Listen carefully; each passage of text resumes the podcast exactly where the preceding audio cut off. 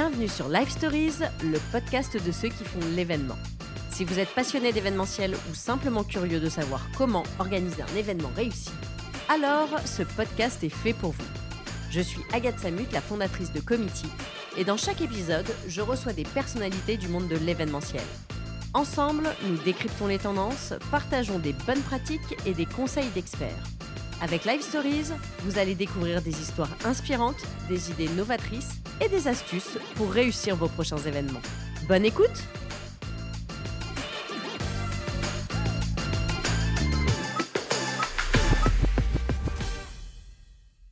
Bonjour à tous, bienvenue dans ce nouvel épisode de Live Stories.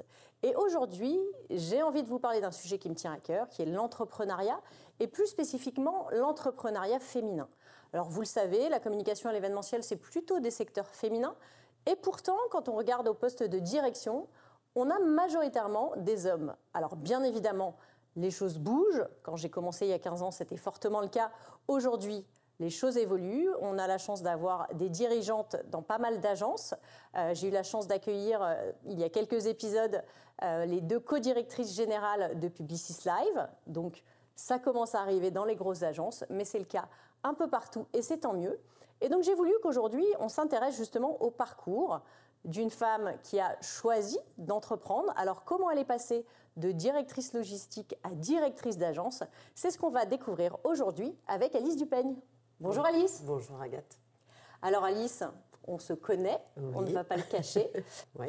Euh, on était toutes les deux freelance à l'époque. Aujourd'hui, tu es la directrice de l'agence ICE déjà, j'aimerais que tu nous expliques un peu qu'est-ce qu'est ICE? Bah, ICE Events, c'est une agence euh, d'événementiel et de tourisme d'affaires qui a 18 euh, années d'existence. D'accord. Qui est basée à Lille euh, et que j'ai repris moi perso en 2019. D'accord, alors c'est ça que tu vas nous raconter.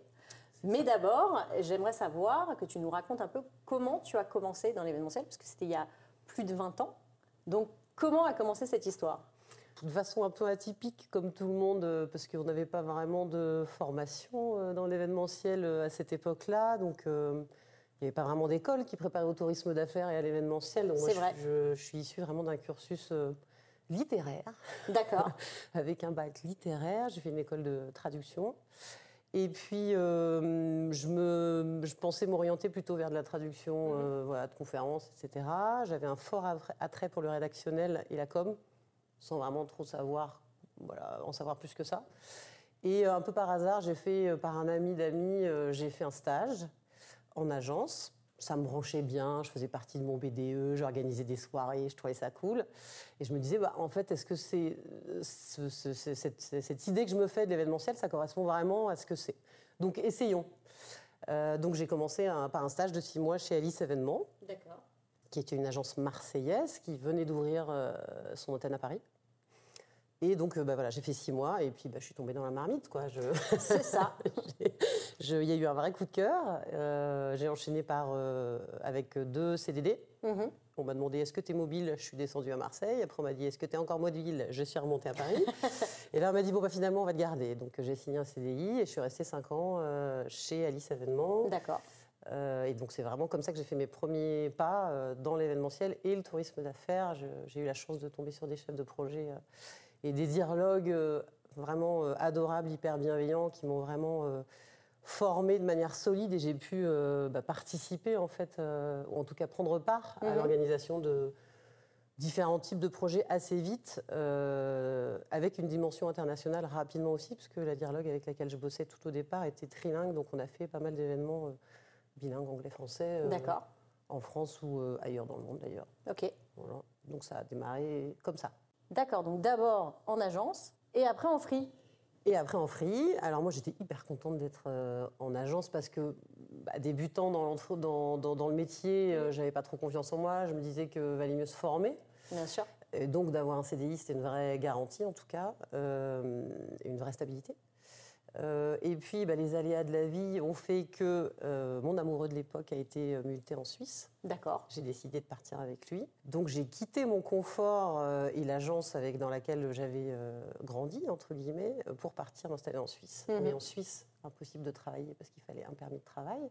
D'accord. de travailler en Suisse. Donc, en fait, bah, le virage s'est fait à ce moment-là. si je voulais poursuivre une activité professionnelle, Mhm. il fallait que je me mette freelance. Et euh, assez rapidement, euh, j'ai d'anciens collaborateurs ou d'anciennes connaissances euh, qui avaient changé d'agence ou de free qui m'ont appelé pour du renfort, renfort terrain et puis renfort en prod. Et puis, et puis bah, très vite, j'ai bossé 20-25 jours par mois depuis la Suisse et en faisant des allers-retours. Et donc je suis sortie, ça a été en fait, la- sans que je le sache, vraiment une opportunité pour sortir de ma zone de confort D'accord. pour me faire violence, parce que, encore une fois, j'étais bien là où j'étais, j'adorais ce que je faisais, mais c'est ce qui m'a permis vraiment d'accrocher avec ce statut que j'ai adoré euh, par la suite. Tu étais plutôt sur de la logistique? Ouais, j'étais dialogue pendant 10 ans.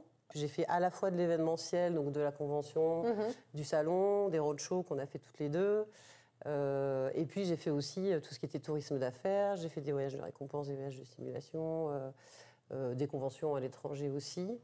Euh, donc j'avais vraiment, euh, enfin en tout cas, ce profil qui permettait déjà d'être un peu euh, tout terrain Oui. en log, mais qui me permettait d'avoir euh, finalement euh, beaucoup de demandes parce que bah, je savais faire les deux. Quoi. Et avec vraiment cette, euh, ouais, cette, cette passion de ce format euh, qui était génial parce Mm. que ça nous permet de bosser avec différentes personnes sur différents types de projets, euh, avec différents process euh, et de rencontrer sans arrêt. Euh, Tout à fait. bah, voilà, des gens, des clients, etc. Quoi. Donc euh, ça bouge beaucoup et c'est vraiment ce qui me plaisait moi. Tu, tu penses que c'est quoi les grandes qualités que, euh, que tu as tirées de cette période-là et que tu utilises aujourd'hui sur, ta, sur ta mission de, de directrice d'agence? Je ne sais pas si c'était les mêmes, mais on- je sais qu'il faut beaucoup d'agilité et de flexibilité. Bon, Mhm. bah, c'est sûr que quand on est directeur d'agence, euh, il en faut. il en faut pas mal. Euh, L'adaptabilité, l'écoute, Oui. le professionnalisme. Alors, euh, il y a aussi bah, une expertise. Finalement, euh, les personnes font appel à, à- à soi Mhm. parce que euh, parce qu'on a cette expertise-là, on a cette réputation-là, on a ce sérieux-là. Et finalement, bah, ça se retranscrit, enfin, ça se reporte totalement quand on, on dirige Oui, une on, agence. on est notre propre produit en fait. C'est ça. Donc on là, ça, ça- représentation. ça grossit un peu quand on devient Voilà. vraiment responsable d'une Mais entreprise. tout à fait. Mais c'est un peu le même On système au final. C'est ça, on se vend soi-même. Bon, bah, Mm. là, on, vend euh, la marque, l'entreprise, mais c'est la même chose. Ouais. Et donc, tu as commencé à un moment à avoir des premières missions pour. euh, Pour Ice, oui, euh, d'après la Suisse, j'ai redéménagé donc à Lille, où j'ai rencontré donc les dirigeants de Ice. Et on a collaboré 5-6 ans. Et il y a eu un vrai coup de cœur, euh, à la fois euh, relationnel et aussi dans la façon de travailler Mhm. et dans l'esprit, les valeurs qui vraiment moi, m'ont beaucoup parlé. Je vais te donner une anecdote, mais c'est la seule agence avec laquelle j'ai bossé qui en fait euh, proposait à ses équipes de venir la veille. Et avant de commencer un brief, un truc, on commençait par manger. Donc, on s'installait. C'est un bon signe. On mangeait, on buvait une bière, bien sûr, hein, quand c'était À à Lille. Lille. Voilà. Et euh, on, mangeait, on mangeait, on faisait connaissance, on prenait le temps de se retrouver. Et après, on se, on est- on se lançait. Donc en fait, il y avait cette espèce d'esprit euh, hyper amical, euh, Mm. presque familial, j'ai envie de dire, assez vrai. On faisait pas sem- les- en fait, on, voilà, on, sentait que les gens ne faisaient pas semblant. C'était vraiment le- la gentillesse. Et puis on se retrouvait et, finalement, autour de ce repas, hop, on reformait cette équipe, ou on formait cette équipe, parce que Mm. c'était pas toujours les mêmes, bien sûr. Et, euh, et du coup, on se sentait disposé en fait pour tout donner, euh, pour que ça se passe bien. Ça se faisait naturellement en fait. Là, ça paraît tout simple, mais c'est quand même une très bonne idée. Mais, euh, qui n'est pas toujours le cas On, parce qu'on n'a pas le temps. Mais C'est ça. Mais malheureusement. On- parce que c'est vrai, quand on prépare les projets, on, y- on- c'est vrai, on n'a pas le temps, on est dans notre truc. Et euh, c'est vrai que moi, ça je me suis toujours dit, bah, en fait, euh, bah oui, c'est- bête, mais c'est important. Bah, ça permet de repartir tous prêts, euh, tous ensemble sur le même projet. C'est ça. Donc on essaie de le faire encore euh, je- quand on y pense. Enfin, quand j'y pense, mais on essaie de le faire, ouais. Et donc, tu travailles avec les dirigeants Ouais, d'ICE. ouais. Et qu'est-ce qui se passe? Raconte-nous. Et ben, ce qui se passe, c'est que sur un gros événement, euh, c'était un, gros événement, 25 000 personnes qu'on faisait euh, sur cinq villes de France. euh, ça a duré cette semaine, cet événement-là. Et moi, je gérais la partie de la région parisienne, enfin le, lieu de la région parisienne. Et soirée de clôture, tous les lieux se retrouvent à Bagnolet, où j'étais. Et les deux dirigeants, autour d'un verre, me disent ben voilà, qu'ils aimeraient petit à petit tirer leur révérence, l'âge avançant, qu'ils cherchent un repreneur. Bon, on discute vraiment autour d'un verre. Et moi, je me suis clairement pas sentie concernée. je ne sais pas s'ils ont lancé juste une idée comme ça en l'air, mais en tout cas, je me- vraiment, ça ne m'a pas atteint sur le moment. Je me suis dit, bon, ok, j'étais à milieu de, d'envisager euh, quoi que ce soit. Donc, bah, j'accueille euh, voilà, la, la conversation, je discute, bon, puis ça ne va pas plus loin que ça. Et euh, quelques mois après, je reçois un mail donc, de l'un des fondateurs qui de but en blanc me propose euh, bah, de prendre sa suite. Et euh, bah, c'est un homme qui est plein d'humour, donc je me souviens qu'il prônait dans, son message pour faire pencher la balance, euh, il prônait le sens de l'accueil des gens du Nord, la gastronomie lilloise basée sur les frites et sur la bière. oui, parce que tu habitais en région parisienne. Parce que j'étais retournée en, région parisienne, voilà. Et, et, donc voilà, donc de but en blanc, il me propose de prendre sa suite. Donc je dois admettre que je suis tombée de ma chaise. littéralement, je m'y attendais pas du tout. Et puis j'étais à milieu, encore une fois, d'envisager de reprendre euh, une boîte. Mm. C'est quoi tes premiers sentiments justement quand, quand tu as cette proposition et puis quand tu commences à y réfléchir un petit peu? Bah, Une fois la surprise euh, passée, mais ça a été quand même une grosse claque, en fait, assez rapidement, je me suis dit, mais en fait, pourquoi pas? Très rapidement, ça a cheminé. Mm. Parce que je sentais, alors évidemment c'était une opportunité, on m'avait déjà proposé hein, de me fixer en agence euh, en dialogue ou en, dire de proche, euh, et j'avais toujours décliné parce que bah, j'aimais bien ce statut de free, ça m'allait bien, j'avais eu mes enfants en étant free, donc euh, c'est vrai qu'il y avait cette souplesse qui me permettait moi de voilà d'évoluer entre le pro et le perso, et ça, ça me correspondait pas bien. Mm. Bah, en fait, bêtement, hein, j'ai pesé les pour et les contre, et en fait les freins eh ben, il n'y en, avait, avait pas des masses. C'est-à-dire que je ne prenais pas des tonnes de risques non plus, parce que, enfin, si on met le côté financier euh, de côté, mais moi, je, à ce moment-là, je n'ai pas mesuré le côté financier. C'est-à-dire que je connaissais les clients, je connaissais les clients. Je connaissais l'agence, je connaissais les dirigeants, je connaissais l'équipe. C'est une agence qui a beaucoup d'événements récurrents. J'adhérais à 200% euh, aux valeurs donc, de cette agence. Et puis, il y avait, euh, il y avait cette expertise, moi, que, j'avais parfois, que qui manquait dans certaines grosses agences dans lesquelles j'avais bossé. Donc, euh, au-delà des risques financiers, encore une fois, mais que, je n'avais, que j'avais complètement occulté à l'époque, bah, il y en avait peu. Qu'est-ce que je risquais de regretter, en fait? Mm. En fait, quand ça s'est présenté comme ça, euh, je me suis dit, mais si je dis non, est-ce que je ne vais pas regretter un jour? Mais c'est une bonne manière de voir les choses. C'est ça, c'est-à-dire que cette opportunité-là qui se présente, qui est complètement. Euh, bah, moi, ça m'a paru vraiment loufoque. Euh, est-ce qu'elle va se représenter? Mm. Il y a peu de chance quand même. Il y a peu de chance. Donc, en fait, pourquoi j'y vais pas? Moi, en général, c'est ce que j'aime bien aussi dans ce côté entrepreneur. Quand il y a des vraies décisions à prendre, et dans son avis perso ou pro, hein, c'est à peu près la même chose, c'est ce que tu disais, c'est-à-dire lister lister les pour et les contre mm. pour vraiment essayer d'avoir une vision objective parce que souvent, ce qui peut nous arrêter dans notre réflexion, c'est le contre qui est en fait quelque chose de très, euh, soit euh, très futile, très euh, psychologique, de se dire plutôt de la peur, plutôt je me sens pas capable, plutôt. Et en fait, quand on écrit vraiment qu'est-ce qu'on a à perdre, bah, souvent, on se rend compte qu'on n'a pas grand-chose à perdre.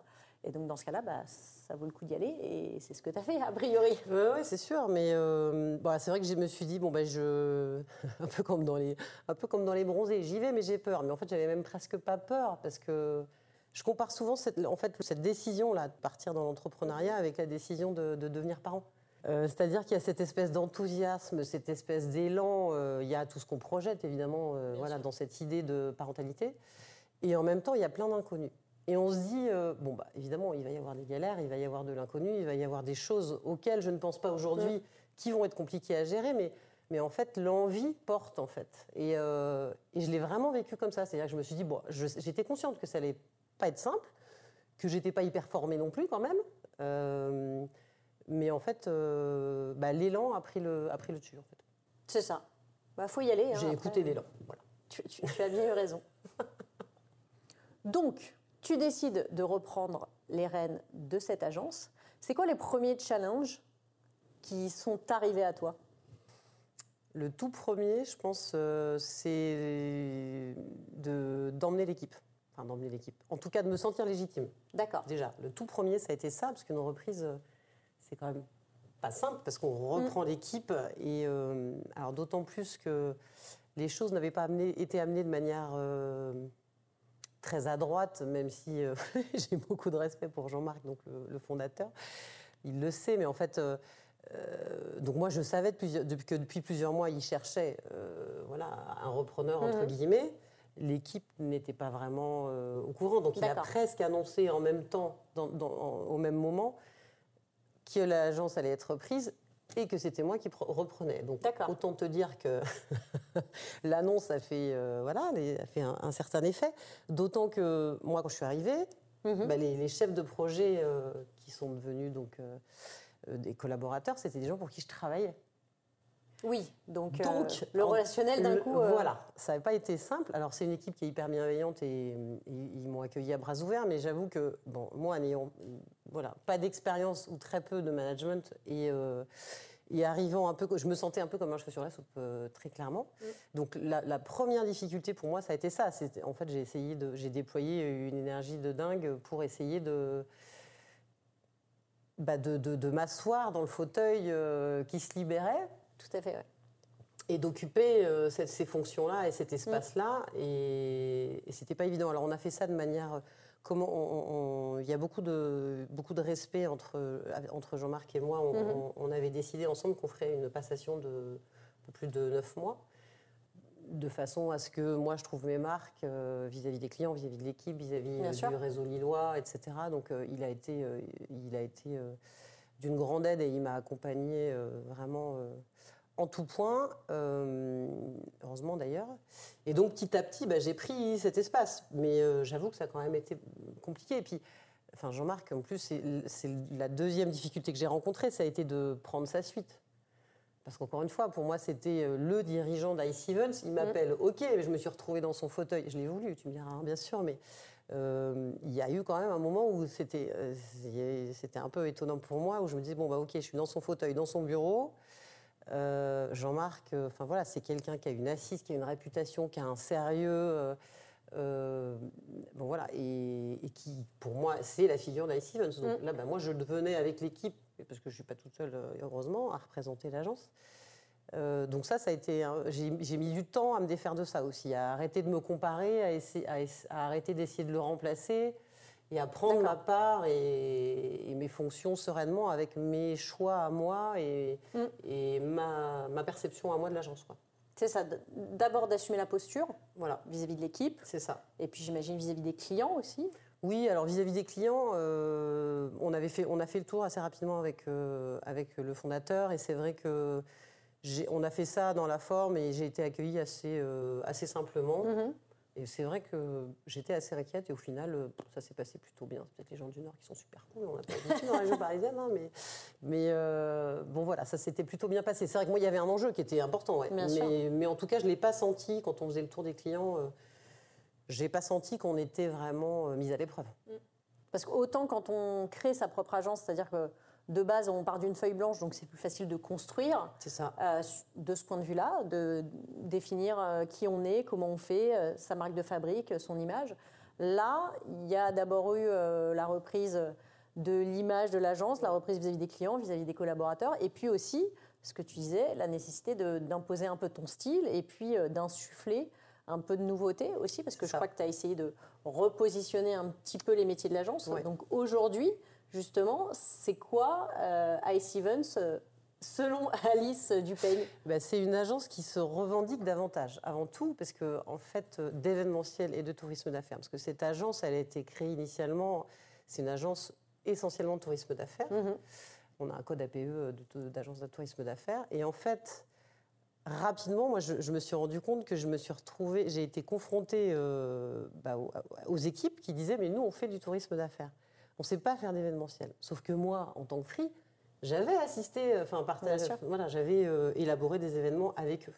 Donc en fait, il y avait un vrai problème de revendication. Euh, ils se sentaient pas, euh, ils pensaient que c'était pas leur métier. Mhm. Donc ça a été un vrai cheminement. Ça a pris beaucoup de temps et ça, c'est quelque chose que j'avais pas mesuré du tout pour qu'ils comprennent que ils étaient légitimes, qu'ils avaient le savoir-faire et qu'il fallait le mettre en avant parce que ce n'était pas du tout le cas euh, jusque-là. De toute façon, il y avait une com euh, inexistante, hein, de toute façon, dans cette agence, mais c'est une autre... Euh, c'est une autre perception des choses et c'est une autre époque aussi, entre guillemets. Oui, ça, c'est un autre temps. C'est-à-dire qu'il n'y avait pas les réseaux sociaux, il n'y avait pas la nécessité d'exister ailleurs que par son, son expertise et son savoir-faire. Exactement. Donc, donc c'est vrai que j'ai, voilà, le, Ice Events, maintenant, c'est une agence d'événementiel et, de événementiel et de tourisme d'affaires. Euh, on a, alors c'est vrai que moi, j'ai essayé de. Alors peut-être que j'ai.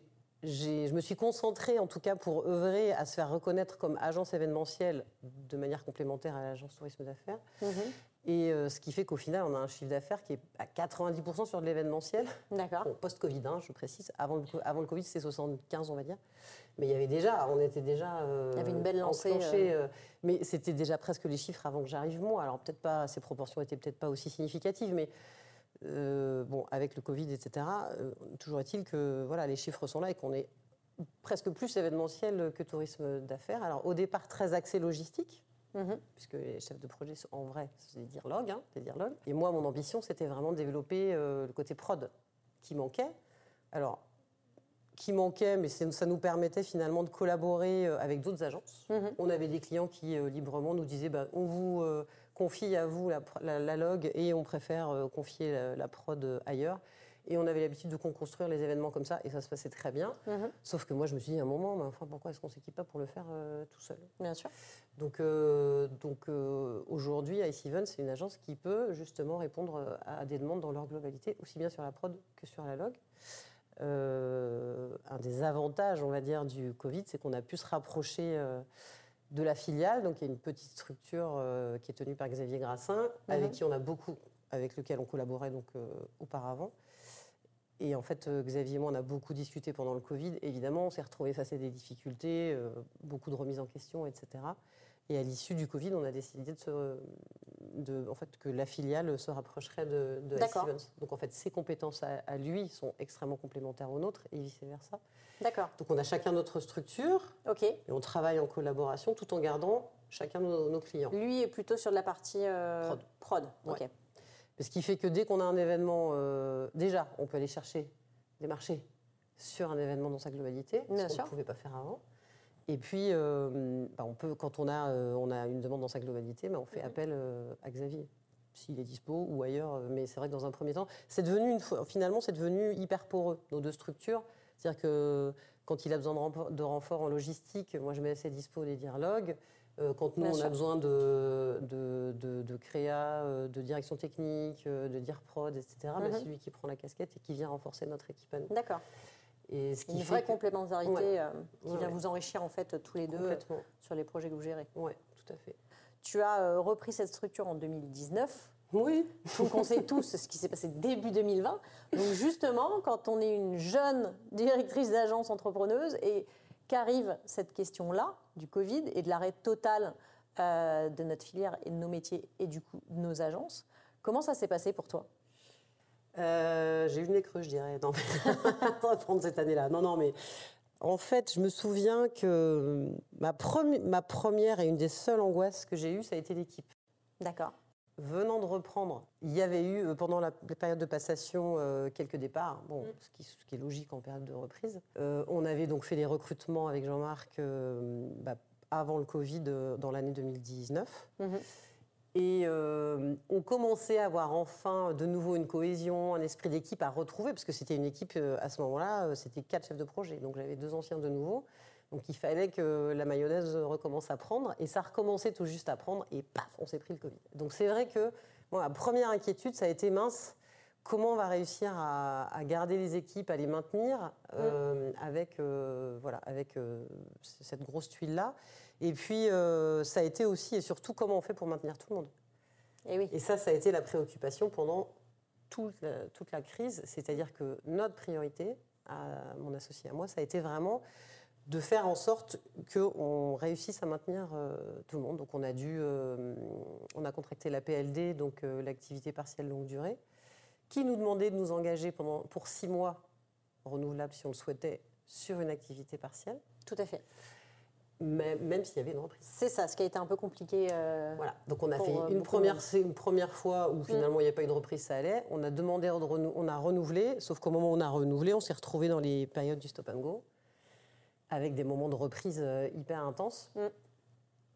Donc ça a été un peu rock'n'roll, je dois dire, mais euh, bah, on s'est serré les coudes, on a, voilà, on, a, on a alterné, on a fait comme on a pu, l'équipe est restée hyper mobilisée et on a pu tenir donc euh, finalement sur une année d'APLD euh, dans le Covid, ce qui nous a permis de maintenir tout le monde.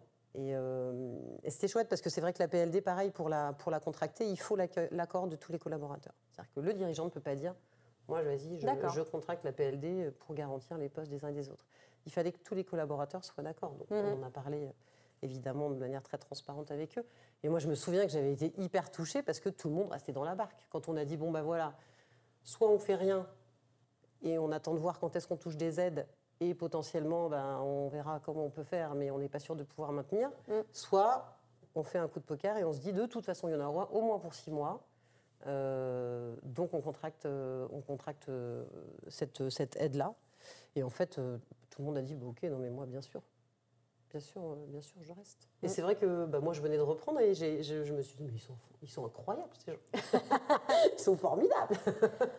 ils y croient. Ah bon, bah ok, allons-y, croyons-y croyons tous ensemble. Mais c'est vrai que ça, ça a généré un, ouais, ça a généré quelque chose, euh, ce Covid. De toute façon, quand on passe tous au travers d'une épreuve, mm. euh, ça, resserre les liens. C'est ça, l'adversité, pour le coup, euh, peut aider. Qu'est-ce que tu retires de cette période, justement, de Covid vis-à-vis de, ta structure et peut-être de, votre manière de, de gérer vos événements ou Comment ça a fait évoluer les choses?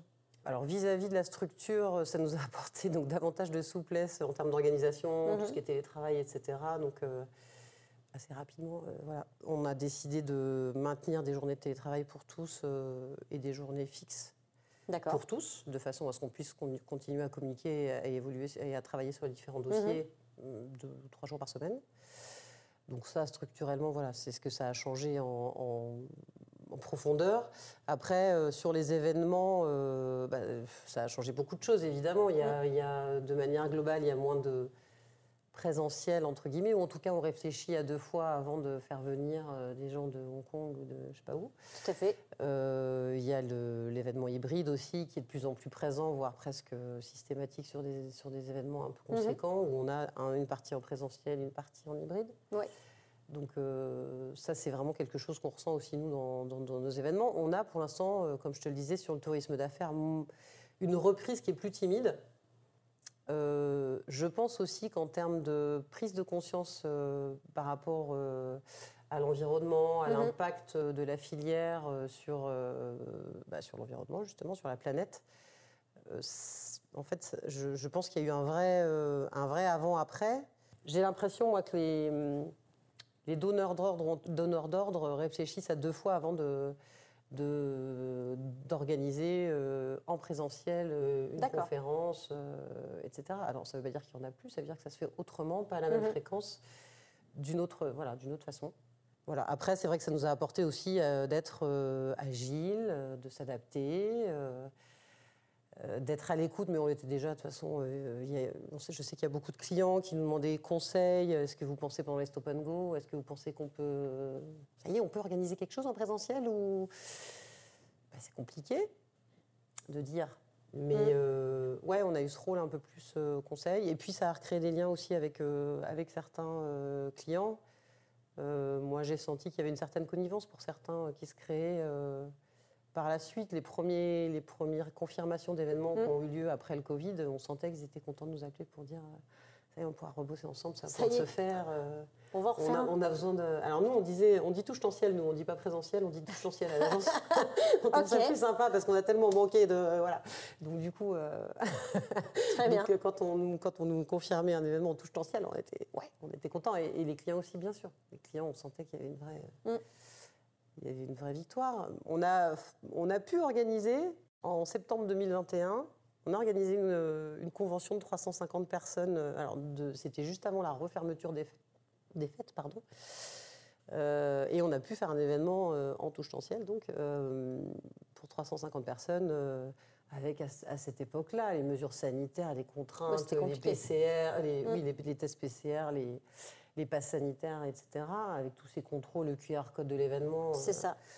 Et bah, c'était une petite victoire de se dire, bah, on l'a fait. on est passé entre les gouttes finalement, puisque ça a refermé derrière. C'est ça. On a réussi à, caler un truc entre deux. Mais c'était un beau challenge. Mm. Et ça montre, moi je trouve justement l'agilité de l'équipe et, de la filière, de se dire, mais en fait, on sait faire. C'est quoi ta vision de directrice d'agence pour justement les, les mois ou les années qui arrivent? Vers quoi tu as envie d'amener ton agence et puis tes équipes aussi euh, pour la suite pour moi, hein, ce qui est hyper important, mais tu l'auras compris, c'est l'équipe, qu'elle se sente bien, qu'elle se sente dans de bonnes conditions, mm. que l'ambiance soit bonne. Et donc, moi, ça fait vraiment partie de mes objectifs au quotidien. Alors, certains diront que je suis trop à l'écoute, mais il faut qu'il y ait une certaine émulation, il faut qu'il voilà, il faut qu'il se passe quelque chose et qu'ils aient plaisir, qu'ils restent passionnés, qu'ils restent motivés, qu'ils se challenge et qu'ils aient plaisir à le faire. Donc, en termes, en, question, oui, en termes de direction, en tout cas, au management, c'est vraiment ce que j'ai, envie de maintenir euh, auprès de, auprès de l'équipe. Après, euh, évidemment, j'aimerais bien qu'on continue à développer ce côté prod, parce que pour l'instant, ça repose beaucoup sur les épaules de Xavier. Des moments, c'est pas toujours évident quand il y a beaucoup d'événements. Donc, j'aimerais bien qu'on, poursuive, en tout cas, dans cette euh, diversification-là. Et puis, bah, on a une vraie conscience environnementale, nous, chez i7, c'est il y a un vrai cas de conscience parce que euh, bah, parce qu'on travaille depuis euh, bah, deux ans ou trois ans euh, sur des questions RSE. On commence à enclencher un virage. il y a une vraie prise de conscience. Maintenant, mmh. dans les moyens, c'est compliqué parce qu'on est une petite structure. qu'on sait qu'une labellisation, ça coûte un bras, en tout cas pour nous, petite structure. Alors, ce qui me rassure, c'est qu'on échange beaucoup avec euh, le tissu lillois et, je me rends compte qu'on est tous euh, confrontés à ces problématiques-là et j'espère qu'en termes d'aide, les choses vont, avancer. Euh, mais du coup, on a rédigé une charte, on a rédigé un manifeste, on commence à mettre en place des collectes de déchets mm-hmm. en, fin d'événement, notamment sur un événement qu'on fait euh, à Villepinte, en, juin, on, a fait, on fait venir euh, Muto. Je crois que tu les connais, Muto. Tout à fait. Voilà.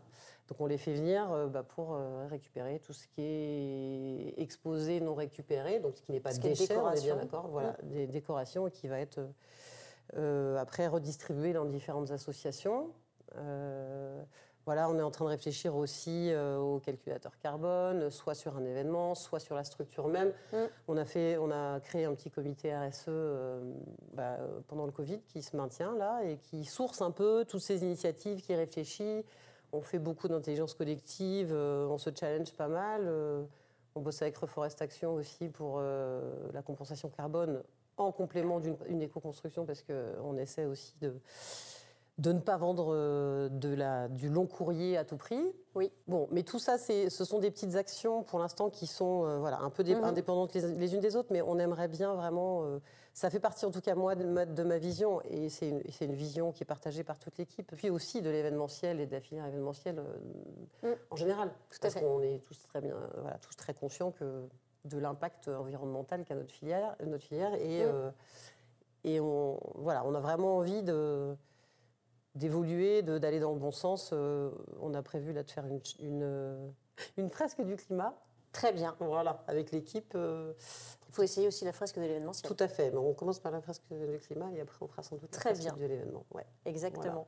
je crois qu'il y a aussi une, votre patte chez i7 aujourd'hui dans l'univers lillois c'est aussi un petit peu votre créativité. Vous essayez justement de vous différencier pas mal sur le secteur et on m'a parlé de carottes et de combats de catch. Est-ce que tu peux nous raconter? On n'est pas très nombreux en agence euh, lilloise, euh, enfin en agence euh, événementielle sur la métropole lilloise, mais du coup, il faut essayer de se différencier un petit peu et on, avait envie, en en échangeant avec l'équipe, avec, donc, avec Xavier de la filiale, on avait envie de sortir un peu du cadre et de se différencier on se dit souvent que oui, on est des gens sérieux, mais on ne se prend pas au sérieux, on n'a pas envie de se prendre au sérieux parce qu'encore une fois, on ne sauve pas des vies.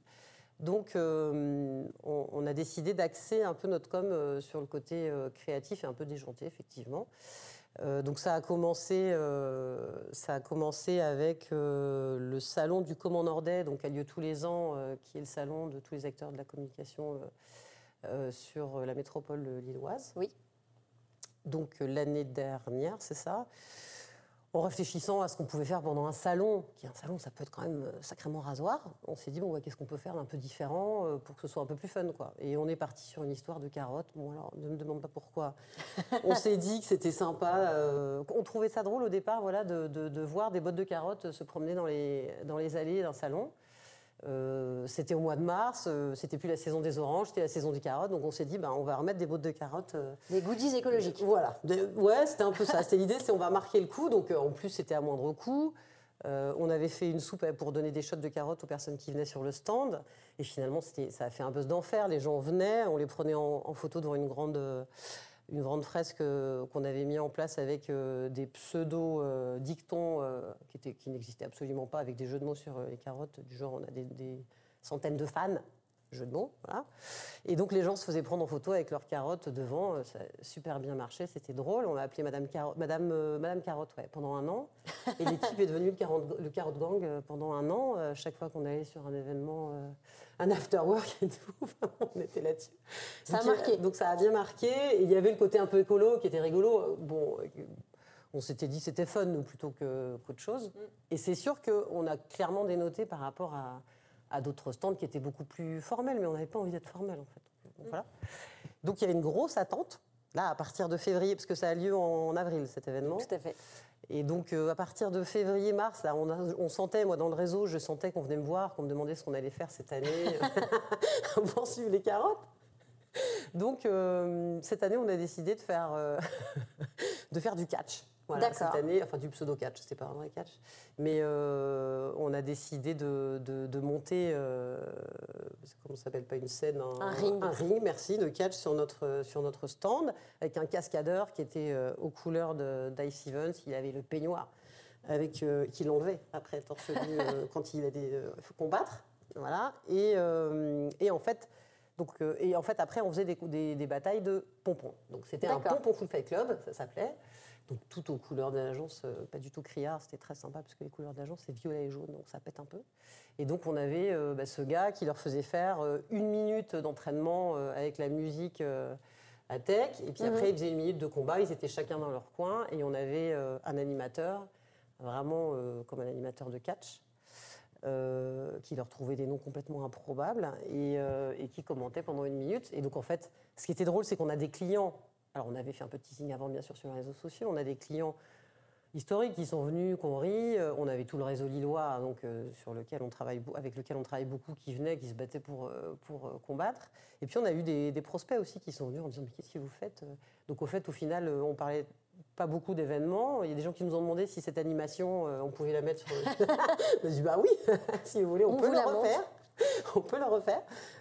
mais voilà, c'était vraiment, encore une fois, c'était histoire de dire bon, on va pas vous donner, je ne sais pas, une clé USB avec notre presse, on va pas euh, faire quelque chose de trop formel ou de trop, euh, oui, arrêter, euh, soyons, soyons dans le fun, parce qu'on a cet, cet, esprit-là de gens voilà, qui ont cette expertise, qui ont ces compétences. L'agence a cette assise quand même, mm. que je dois à mon prédécesseur et à l'équipe. Bien sûr. et, finalement, on en jouit. Et c'est ce qui nous permet finalement d'avoir ce terrain de jeu aujourd'hui et de de revoir un peu cette image et de moderniser euh, mm. un peu l'esprit euh, l'esprit de l'agence. Et en fait, je me rends compte que hum, plus on a des idées euh, loufoques, plus l'équipe continue et, a envie de, enfin, se prend au jeu et, mm. surenchérit. Donc, donc c'est chouette parce qu'en interne aussi, ça insuffle, ça insuffle quelque chose. Donc c'est devenu ouais, un peu notre marque de fabrique quand, on fait quand on fait des présentations clients. Euh, il y a une slide avec euh, la tête de chacun et avec euh, un petit pseudo en dessous. donc je sais plus, il y en a une qui il y en a un qui est master du sécateur parce qu'il adore jardiner. Il y en a une qui est ceinture noire de carbonade lilloise et on le présente comme ça à la fin de nos, présentations clients parce que mmh. on se dit bah voilà le côté humain c'est important quoi. Bah, c'est important. Et puis, du coup, dans la manière dont tu nous en parles, on sent que c'est important pour vous aussi. C'est pas juste une façade. Ah, c'est notre identité. Et, euh, je trouve que le côté, euh, voilà, c'est ce que tu disais, hein, sérieux sans se prendre au sérieux, c'est vraiment ça. Et ce que vous proposez, c'est événementialiser un stand sur un salon. Et en, en vrai, c'est votre métier. Oui, tout à fait. mais, mais tout le monde ne le fait pas. Donc euh, voilà, j'avais bien envie que tu m'en parles parce que je trouvais ça assez chouette et j'espère que ça donnera des idées. Hein. On attend le salon Event. Donc à tous ceux qui exposent sur Event, Soyez créatifs, faites-nous rêver. Alors je sais que eux live, euh, ils ont donné des chicons, des endives ah. euh, sur Salon Event l'année dernière. En disant ouais, on vous a piqué votre idée, on a donné des chicons parce, parce que dans le Nord on n'est pas con ou un truc je sais plus ce que c'était, mais un truc comme ça. On lui dit bon allez c'est de bonne guerre. Oui, voilà, il faut, renouveler le genre. Donc, euh, à ceux qui auront des bonnes idées, peut-être que vous serez invités sur un prochain épisode de Live Stories pour nous raconter. On verra ça par la suite. En tout cas, voilà, moi, je, je, suis contente de voir que cette reprise euh, tu arrives à insuffler euh, ta patte, ton énergie, et puis au final que c'est une agence aujourd'hui qui se développe. C'est plutôt une bonne nouvelle de voir euh, des entrepreneuses qui réussissent, et je suis ravie de te donner la parole sur ce sujet-là. Et en tant que chef d'entreprise et femme, c'est vrai qu'il y a parfois, on parle du plafond de verre, du syndrome de l'imposteur. Est-ce que c'est quelque chose aujourd'hui que tu as ressenti Ou maintenant, ça y est, tu as, fait ta place et tu dis, bah, en fait, non, il n'y a, pas de raison d'avoir ce sentiment-là bah, je suis assez mitigée parce que euh, dans le, parmi les, acteurs euh, lillois, mhm. euh, ou en tout cas de la métropole, la, métropole lilloise, il y a une proportion assez importante finalement de femmes chefs d'entreprise, chefs d'agence. Mais dès qu'on sort de ce contexte-là, bah, on se retrouve quand même face à des comités de direction majoritairement masculins, ou en tout cas, là, les chefs d'entreprise dont je parle, ce sont des, agences à taille humaine, mhm. comme Ice Events. Dès qu'on part sur des, des, structures un peu plus euh, conséquentes, on retombe sur, euh, sur euh, une direction qui est souvent très masculine. Donc, je pense que ça, les, choses évoluent. Je, pense qu'il y a encore un boulot de dingue, clairement. Bon, je le vois, enfin, quand je vais en, rendez-vous, je me retrouve face à un codir chez l'annonceur et qu'il n'y a que des hommes, on reste quand même souvent, encore, malheureusement, sur ce profil de, dirigeants qui a la cinquantaine, qui est limite misogyne. Euh, et, moi, ça me met toujours extrêmement mal à l'aise parce qu'on sent presque décrédibilisé euh, en tant que femme dirigeante. On sent de dans ce genre de situation. Ben oui, complètement. Donc, alors, bon, moi, je. J'enfile ma cape de, chef d'entreprise qui n'a pas peur et qui a de la niaque, mais c'est vrai que c'est toujours très déstabilisant. Et, je trouve que ça reste quand même préoccupant parce que, oui, on, voilà, j'en suis la preuve, on mm. peut y arriver. Euh, mais je trouve que dans les mentalités, il y a encore, euh, il, y a, il y a encore du boulot. Mais enfin, moi, je, j'y crois. Hein. je, suis, je suis convaincue que ça va continuer à évoluer aussi. Euh, et c'est ce que j'essaie d'insuffler à, mes filles, d'ailleurs. Bah, d'ailleurs, la bonne nouvelle de la semaine, je crois que tu travailles régulièrement pour le roi Merlin. C'est l'annonce de la nouvelle directrice France qui est donc une jeune femme de 28 ans. C'est des bons exemples, comme quoi on va dans le bon sens. si tu devais euh, justement partager un conseil avec euh, d'autres femmes, j'allais dire jeunes femmes, mais plus ou moins jeunes, hein, il n'y a pas d'âge du coup pour entreprendre, la preuve. oui. Euh, qu'est-ce que tu donnerais comme conseil? Euh, écoute, moi, je dirais qu'il faut oser, en fait. Hein. Mhm. Euh, on le disait tout à l'heure, euh, quand on fait la, la, liste du plus et du moins, je pense qu'il faut oser, puis je pense qu'il faut s'écouter. Et il faut se faire confiance. Moi, je ne suis pas quelqu'un qui est hyper confiante, en tout cas, qui a hyper confiance en moi sur d'autres aspects de ma vie. Mhm. mais encore une fois, quand on regarde les faits et qu'on se dit, bah, en fait, pourquoi j'irai pas il y a un moment, il faut y aller, en fait. Moi, j'ai senti, en fait, je ne sais pas si c'est de l'instinct ou si c'est une petite voix ou si c'est. Voilà, mais tout me disait qu'il fallait que j'y aille. Donc, en fait, il faut écouter cette part-là et se dire, mais en fait, pourquoi ce ne serait pas possible? Et en fait, euh, et aussi peut-être de se dire, euh, qu'est-ce que je crains? Qu'est-ce mm. qui me freine? Qu'est-ce qu'il y a de si terrible qui pourrait arriver? Clairement, moi, dans mon cas, euh, je me dis, bon, bah, au pire, je me plante et puis je reviens et puis je recommence en free. Enfin, euh, en soi, c'est pas très grave. C'est ça. Voilà. Bon, et après, il y a, encore une fois, il y a les enjeux financiers, mais, euh, mais en soi, pourquoi ne pas le faire? Donc, ouais, ouais, non, moi, je... Et puis sortir du cadre et, et, sortir de sa zone de confort, quelque part. Accepter de sortir de sa zone de confort. C'est ça. Et puis aussi, je rajouterais peut-être se faire accompagner. Et je crois que ça, c'est ce que tu fais aussi beaucoup. Oui, alors euh, oui, oui. Alors c'est ce qui m'a fait défaut euh, un peu au début aussi, c'est vrai, ouais. Euh, mais oui, ah bah, c'est certain qu'il faut, il faut se faire une petite, une petite team de gens autour de soi pour pouvoir auprès de qui on peut prendre conseil dans mm. telle ou telle situation. Il faut trouver des gens, un réseau professionnel dans lequel on peut échanger en toute confiance. Euh, donc oui, oui, c'est hyper important. Alors c'est vrai que moi, je, je suis adhérente. Euh, il y a deux associations sur l'île, enfin deux clubs sur l'île euh, qui sont importants en tout cas dans notre métier, notre milieu à nous. C'est l'île Events, donc qui regroupe le, club des professionnels de l'événementiel et du tourisme d'affaires sur la métropole européenne des Lilles. Il y a Place de la Com, qui est le même réseau, mais qui lui est axé sur tous les métiers de la com. D'accord. Euh, et, en fait, bah, ces deux réseaux-là sont hyper actifs, sont très complémentaires, euh, mhm. évidemment, pour moi, vu notre activité, la nature de notre activité, et euh, qui proposent des temps d'échange, des tables rondes, des possibilités de formation. il y a aussi, évidemment, des after-work qui font que finalement, on, on, apprend à se connaître les uns les autres, on échange vraiment en toute confiance et en toute simplicité. Et c'est très précieux. Et ça permet, notamment pendant le Covid, je me souviens de moments où on avait le droit de se retrouver. Alors, à un mètre de distance, euh, voilà, sans manger, etc. Et je me souviens d'échanges. Voilà. Je me souviens d'échanges en juillet 2021, peut-être, ou 2020, je ne sais même plus, où on était, on s'était retrouvés, on était tous un peu déconfits, bah, évidemment, parce qu'on était en pleine, tous en mm. pleine crise, et on échangeait simplement sur bah, toi, t'en es où? Est-ce que vous allez tenir le coup? Bien sûr, il y avait beaucoup d'inquiétudes. et, et c'était hyper rassurant euh, et fédérateur aussi finalement quelque part euh, de pouvoir échanger euh, entre pairs. Et ça c'est très précieux. Ça c'est vraiment très très précieux quand on est dirigeant de ne pas être isolé et de pouvoir, de pouvoir échanger en confiance. Tout à fait. En tout cas, merci beaucoup, Alice, merci d'avoir partagé ce moment, cet épisode, et puis nous avoir apporté ton témoignage de ce par quoi tu es passé pour passer de freelance à directrice d'agence. Merci pour tout. Euh, vous qui nous avez écoutés, j'espère que ça vous a plu et surtout, ça vous a donné envie et ça vous a montré qu'il était possible d'entreprendre. Alors osez, quel que soit votre projet, posez-vous les bonnes questions. Posez-vous la question de savoir est-ce que vous avez vraiment quelque chose à perdre ou pas et allez-y, lancez-vous. Merci à vous d'avoir écouté cet épisode et on se retrouve très vite pour un prochain épisode de Life Stories. Merci d'avoir écouté cet épisode de Life Stories. Je vous donne rendez-vous tous les mardis pour de nouvelles rencontres inspirantes. Si ce podcast vous a plu, pensez à vous abonner sur votre plateforme d'écoute préférée.